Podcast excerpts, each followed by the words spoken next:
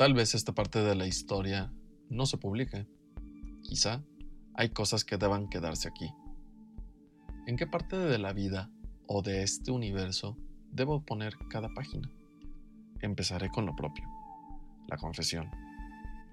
Tener como defensa la imaginación y el arte de escribir como pretexto para plasmar la verdad, o lo que intrínsecamente mi mente me grita todas las noches. Todo comenzó a mediados de este año, entre las terapias con Ana, con algunos ejercicios sobre la autorregulación de emociones. Ya era la sesión número 5 y parece que todo tiene un orden específico. Aún no sé si contarle esta parte de la historia a ella. Antes, prefiero dar el salto al vacío. Mudanza, X más 20. Hice bien las cuentas. Desde que era un niño, siempre he vivido en constantes cambios de domicilio y de estado. Los primeros años fueron por parte del trabajo de mi papá. Esta vez, la mudanza fue para salirme de un círculo emocional del cual no estaba totalmente cerrado. En las primeras noches y lluvias de julio, aprendí a vivir sin protección emocional. Así fue como empezó esta aventura de escribir es una deuda conmigo, con nadie más. Empecé a reconocer esos momentos que me debo. A ese yo del pasado que deseaba ya tener una vida resuelta a esta edad. Casa al suroeste de la Ciudad de México. Con una carrera como maestro y consultor de filosofía con su primer postdoctorado en filosofía política. Con uno de los sitios web más visitados en cuanto a la materia, música y política familia? Por supuesto, esposa enamorada de mí y un servidor correspondido al amor. Sin hijos, pero en plática de empezar a crecer con un par de ellos. Dos perros y tres gatos. en este momento, todo onírico, nada se lee tan mal. Aún así, no hay nada en la mesa de servicio.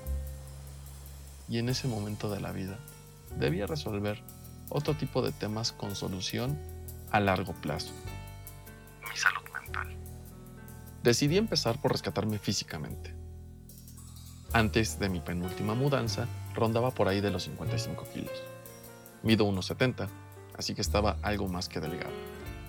Mis amigos y la construcción familiar siempre al pendiente. Trabajo cayó de maravilla, con nuevos clientes y nuevos proyectos todo se sincronizaba de nuevo.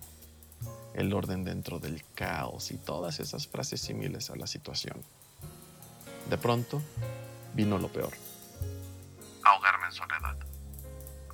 Para suerte de mi cuerpo, un poco de alcohol no le venía nada mal. No obstante, empecé a reconocer mi resistencia. Ya no era el mismo de hace años. Bueno, ni siquiera el mismo del año anterior. Definitivamente, el alcohol sin medida me pone demasiado vulnerable. Primero, conmigo. Después, suelo ser esa persona que odio más en la vida. Un yo que no quiero volver a ser.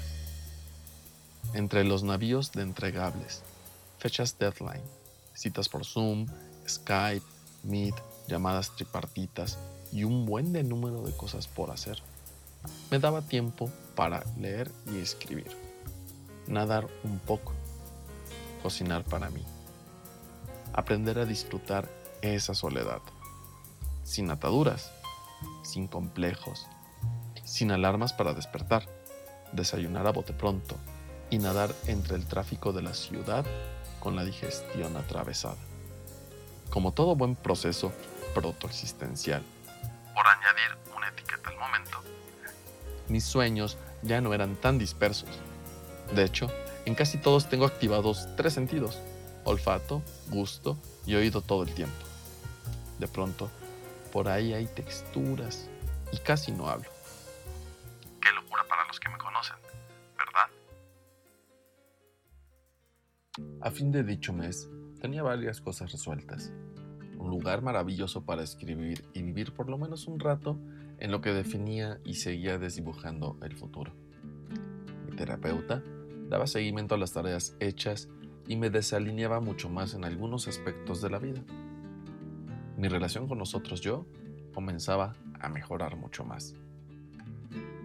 Una noche dispuse de unos pesos y decidí festejar ese primer salto hacia ello, celebrar mi vida. Tomé una botella de vino, unos quesos, algo de jamón serrano para compartir el momento con una guitarra y mi voz.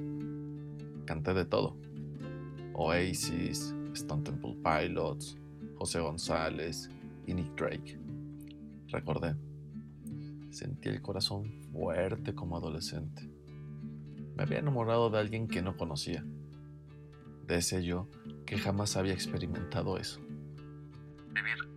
Sin realmente nada. Bastó estar así un rato. Bastó esa botella de casillero del diablo. Bastó escucharme en confianza a pecho abierto. Relajé la voz, tomé a mi compañera de curvas hechas madera y prendí un cigarro. Apagué las luces de la sala. Apagué todo, menos la noche.